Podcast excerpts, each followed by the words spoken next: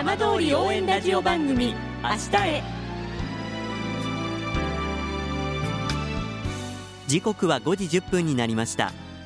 今週も浜通りの情報をお届けする浜通り応援ラジオ番組明日へのスタートです。まずは今週の浜通りニュースです。菅総理大臣は先月26日就任後初めて福島県を視察し東京電力福島第一原発事故に伴う帰還困難区域で避難指示解除に向けた手順が不明確な特定復興再生拠点区域以外も含めた全域について将来的に解除し住民が居住できる環境に再生する意向を表明しました。また福島第一原発で増え続けるトリチウムを含んだ処理水については政府の責任でできるだけ早期に処分方法を決める考えを強調しましたが具体的な時期については言及しませんでした。一方菅総理は初閣議で決定した内閣の基本方針に東日本大震災や東京電力福島第一原発事故の記述が全くなかった問題をめぐり組閣の日に全閣僚に渡した指示書に復興への方針をしっかりと書き込んであると釈明しました。その上で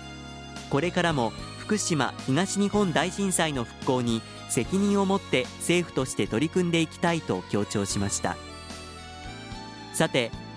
毎週土曜日のこの時間は浜通りのさまざまな話題をお伝えしていく15分間。震災と原発事故から9年半。ふるさとを盛り上げよう。笑顔や元気を届けようと頑張る浜通りの皆さんの声。浜通りの動きにフォーカスしていきます。お相手は森本洋平です。どうぞお付き合いください。浜通り応援ラジオ番組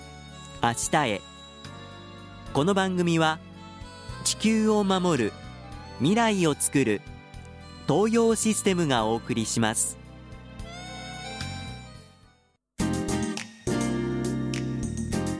代わっては浜通りの話題やこれから行われるイベントなどを紹介する浜通りピックアップです。去年一部の地域で避難指示が解除された大熊町で日本酒を町の新たな特産にしようと酒米の収穫が町内で初めて行われました。今週は大熊町農業委員会の根本智子会長にお話を伺います。根本さんよろしくお願いします。はいよろしくお願いします。さあこの度酒米の収穫迎えられたということですが改めて収穫されてどんな思いでいらっしゃいますか？まあ、どのぐらい取れるのかっても最初から皆さんからこう聞かれてたんですけれども、ええ、全くあの予想はつかなかったですよね、ええ、あの初めてその除染された田んぼに作るわけですからあの全くどれぐらい取れるのかっていうのは見当もつきませんでしたし、はい、あのこの酒米って大熊町で作ったことがないんですよ、ええ、あの震災前も震災後も全く作ったことがなくてどんな風に作ればいいのかっていうのも分からなかったんですけど、はい、だからその辺りを考えるとなんかよく実ってくれたかなまあ反作以下だったんですけれども、ええあの実ってくれただけで本当にあの稲に感謝したいって私言ったんですけど。まあ、大熊町というと、まあ、避難区域になって、まあ、ようやく一部解除になってという状況の中ですが、はい、大熊町全体では今農業というのはどのぐらいの規模で再開されてるんでしょうか？再開は全くしてないんですよ。ええ、あのま、今あの解除されてる地域であのもともとそこに住んでた方がうちに帰ってあの自家用野菜だったりそういうのは作ってる方はいますけどその営農再開っていうのは全くなくてですね、ええ、本当にこれからなんですけれども。そういった状況の中でその酒米を栽培しようということになったきっかけ、経緯ってどんな流れだったんでしょうか？そうですねあの最初はあの企画調整課の方からですねあのそのお話があったんですけれども何かを始めなければ何も始まらないと私は思ってますのであのそういうことがあるんだったらぜひやってみた方がいいよって 除染した後のその初めて作るわけですから何でももうやるとしたら初めての挑戦になってしまうんですよね。はい、なのでまずやってみないと何もできませんから。一つ一つの作業が本当にこう普通にお米を他の場所で植えるのと違って手間もかかるんですね。そうですね。ちゃんとできてる田んぼだったら大丈夫なんですけどあの何もかもが初めてなんですよね、えー、なので本当に大変な思いをしまして実りましたよね田んぼ。まあなんとか酒米を収穫できたっていうことでやっぱりちょっと嬉しかったですよね。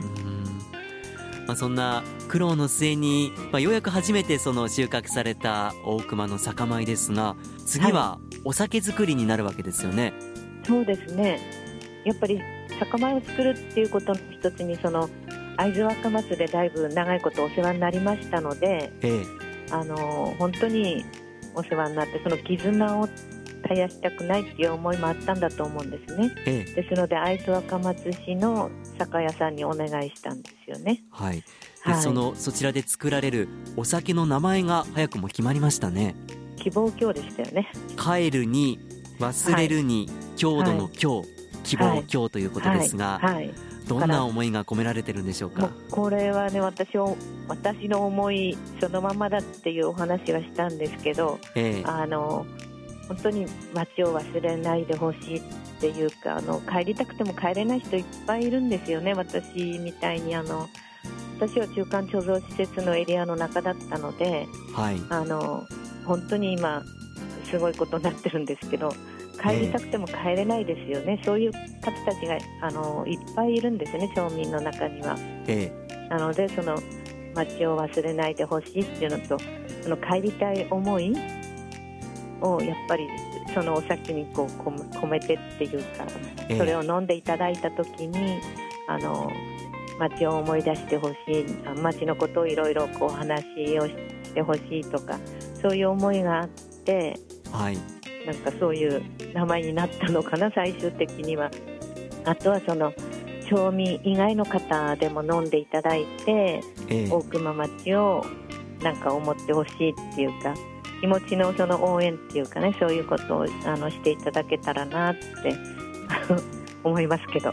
まあ、こうやってお話を伺っていますと世の中では震災原発事故からもう間もなく丸10年ですねっていう話もありますが、はいはい、大熊ようやくここまで来たという感じがするんですよね。そうですねあのこれからちょっとねあの今町の方で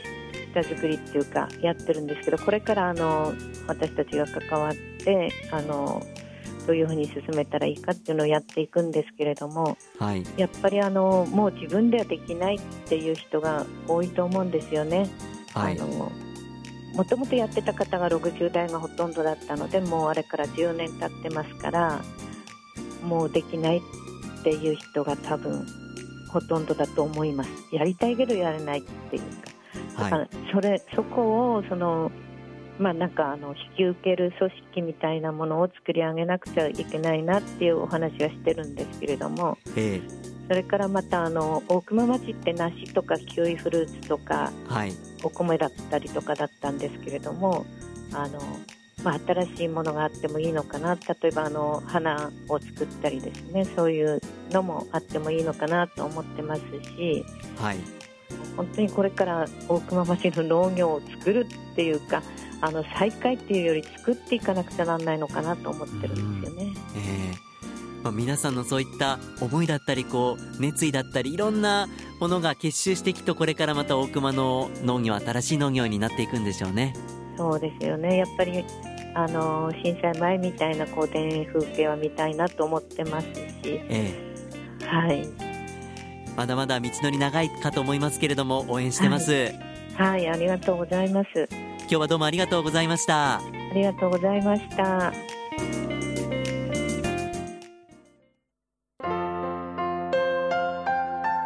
浜通り応援ラジオ番組明日へ。